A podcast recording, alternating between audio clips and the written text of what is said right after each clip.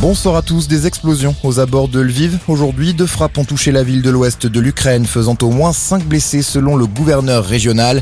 Hier, l'armée russe avait pourtant indiqué qu'elle allait concentrer son offensive sur l'est du pays et notamment sur le Donbass. Une déclaration accueillie avec un certain scepticisme, notamment par Joe Biden, qui ne se dit pas sûr que la Russie ait changé de stratégie en Ukraine. Joe Biden qui poursuit sa visite en Pologne, le président américain assure que les États-Unis répondront si un pays de l'OTAN est attaqué.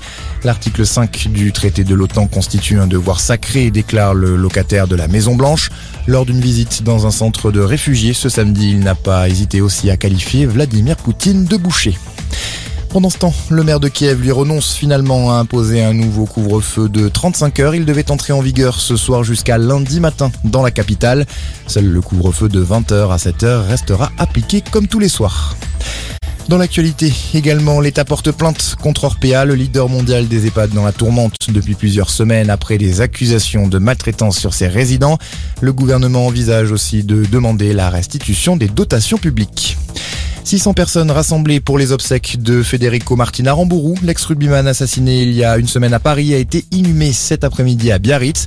Son cercueil a été porté par d'anciens coéquipiers du BO, notamment les ex-internationaux français Thomas Lièvremont et Nicolas Brusque.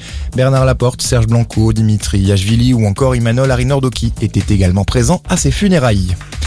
Des villes du monde entier vont éteindre la lumière ce soir pour l'Ers Hour, une opération destinée à mobiliser contre le changement climatique. À Paris, la pyramide du Louvre sera notamment éteinte. Les Français sont également invités à le faire chez eux pendant une heure. Et puis un mot de top 14 pour finir. Toulon se relance en battant Clermont 32 à 22 cet après-midi lors du match d'ouverture de la 21e journée.